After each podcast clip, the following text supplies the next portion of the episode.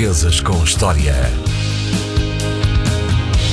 Com o grande André Canhoto Costa, quem é a grande figura da história de Portugal que traz hoje à emissão? António José da Silva, o judeu, é uma figura muito relevante. Há quem diga que se o António José da Silva não tivesse nascido e não tivesse realizado a obra que realizou, nós praticamente não teríamos nenhum grande dramaturgo durante vários séculos, entre Gil Vicente e Almeida Garrett. É de facto o grande nome do, do teatro uh, português. Um, e é de facto. Um... E é mesmo assim duvidoso dizer que o Almeida Garrett é um grande dramaturgo, não é? Sim, é, é claro que estas coisas são sempre, são sempre difíceis porque são conjunturais, têm a ver com as, com as ideias estéticas e o teatro também vai mudando e muito ao longo do tempo, mas eu acho que sim, e, e, e o facto de ele ter tido um papel muito importante na, na construção mais institucional do teatro também terá ajudado a que se, enfim, releve muita obra dele como dramaturgo, embora o Almeida Garrett, na minha opinião, seja um grande escritor, eh, mesmo que as peças de teatro não sejam propriamente consideradas, enfim, eh, marcos da literatura universal. Mas o, o António José da Silva é, de facto, uma figura muito importante, porque não só é um grande dramaturgo, e vamos ver eh, porque é que é um dramaturgo com características também especiais do ponto de vista da sua arte e a forma como via o teatro, mas também porque uh, a sua vida uh, acaba por ser mais um, um exemplo do, do, grande drama que a partir do, do, final do século XV, início do século XVI e até ao século XX, como bem sabemos, um grande, o grande drama protagonizado pela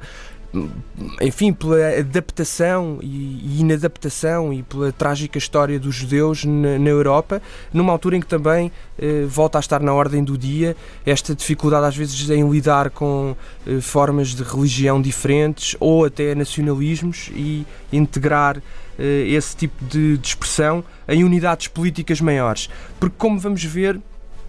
aquilo que estava por trás de, de, desta tensão com, com os judeus até no século XVIII, quando a expulsão ocorreu no século XV, mas no século XVIII isso era ainda se calhar mais marcante, tinha tam também muito a ver com uh,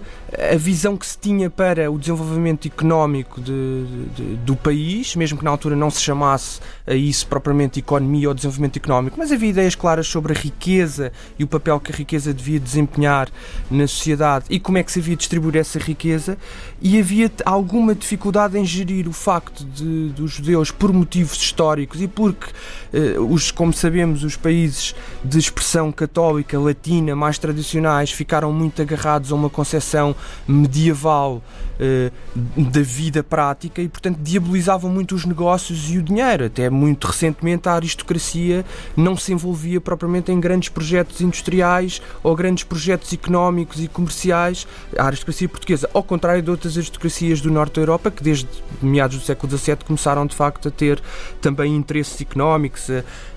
a, a ter um, diversas indústrias, a envolverem-se no comércio internacional. E por isso, o António José da Silva, quando, quando nasce no início, no início do século XVIII, ele é precisamente um, um descendente, uh, os, os trisavós maternos, mas o avô dele materno era um grande proprietário de um engenho e, e, os engenhos de açúcar no Brasil, mesmo no século XVIII, quando, quando o preço do açúcar já não trazia os mesmos proventos para Portugal que tinha trazido anteriormente, porque já começava a ser disputado nos mercados pelo açúcar negociado pelos holandeses e pelos ingleses, mas de qualquer das maneiras era ainda uma parte muito importante de, de, dos, dos proveitos que a coroa portuguesa retirava de, dos impostos. E havia de facto esta tensão, embora houvesse muitos outros uh, proprietários de engenhos que não eram judeus, havia de facto esta tensão com, um, ehm, com expressões religiosas diversas, porque isso também ameaçava a própria concepção que se tinha uh, do poder e a, e, a, e a, ideia que se tinha de que o poder do rei tinha que chegar aos, a, aos, aos, lugares mais íntimos da vida social e, portanto, tudo o que, o que não era, o que não correspondia a, essa visão mais unitária, católica, monárquica, uh, de respeito pelo, pelo, poder do rei, de, de inspiração divina, era muito perseguido. E, portanto, o António José da Silva vem para Portugal, muito novo, quando a perseguição da Inquisição no Brasil se torna muito forte. Ele vem para Portugal com 6 anos uh, e depois vai estudar para a Universidade de Coimbra. Chega a frequentar a Universidade de Coimbra, curiosamente estudando cânones, que era uma versão do direito canónico, portanto, podia-se estudar direito civil ou direito canónico, e ele foi estudar direito canónico, que na época tinha, obviamente, muita, um, muita utilização prática nos mais diversos setores da vida, porque a Igreja era de facto um, uma grande instituição que que geria enormes extensões de, de, de propriedade e de, e de, diferentes atividades da vida, da vida portuguesa. E, portanto, é na Universidade de Coimbra que ele acaba por ter a primeira perseguição dirigida à sua, à sua própria eh, pessoa. Regressa a Lisboa, é preso pela primeira vez em 1726, é violentamente eh, torturado, a mãe e, e, o irmão também são presos, mas dessa primeira prisão ele acaba por se conseguir eh, libertar. O pai dele também era advogado, é importante dizer isto, e portanto era muito importante esta capacidade, apesar da Inquisição, enfim, não, não era propriamente uma instituição de, do Estado de Direito mas hum, era muito importante e podia, podia haver, com recurso ao saber jurídico, era possível enfim, lutar pelo menos contra o, uh, os processos inquisitoriais, pelo menos até um certo nível, era possível ir adiando, se os advogados se movimentassem bem, era possível ir adiando essa, essa, esse ímpeto agressivo da Inquisição. É depois dessa experiência da prisão, talvez porque eh, percebeu que se calhar não teria nada a perder, que ele então começa uma carreira, já em 1783, no Teatro do Bairro Alto, uma carreira absolutamente fulgurante como grande dramaturgo. A primeira peça que ele eh, dramatiza é uma versão do Dom Quixote, Dom Quixote de La Mancha e o Gordo Sancho Pança. Uhum. Eh, numa tradição também muito curiosa, nós às vezes esquecemos disso, mas o teatro sempre foi, sempre foi um pouco. E, e os grandes dramaturgos sempre foi um pouco isto. Nem sempre é a ideia mais original, a ideia mais extraordinária uh, do ponto de vista da, da originalidade, mas muitas vezes é pegar em histórias que estão no imaginário coletivo e dar-lhes uma interpretação e uma cor absolutamente uh, distintas. E foi isso que o António José da Silva fez, até com o vocabulário, retoma a tradição de Gil Vicente de introduzir o vernáculo, as asneiras,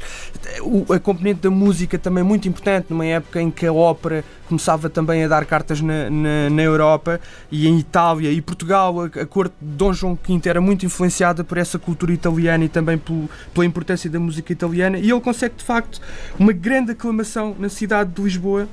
ridicularizando as academias, ridicularizando o saber escolástico, até que em 1738 precisamente porque o seu teatro era extraordinariamente crítico e agressivo uh, para estas instituições e mesmo para a crítica académica da literatura, ele acaba por ser novamente preso pela Inquisição e então aí, depois de, de um longo processo, ele está preso mais de um ano, acaba por ser condenado a ser garrotado e depois queimado uh, num auto de fé em Lisboa, no dia 17 de outubro de 1739. Ele, entretanto, tinha casado, tinha uma filha pequena e é muito importante termos presente esta, este este drama do António José da Silva, sobretudo quando às vezes vemos no, também no meio literário, no meio cultural, pessoas a queixarem-se de que há uma nova censura do politicamente correto, convém olharmos para aquilo que é realmente a censura e a agressividade sobre os escritores. André Canhoto Costa com as figuras da história de Portugal. Portuguesas com História.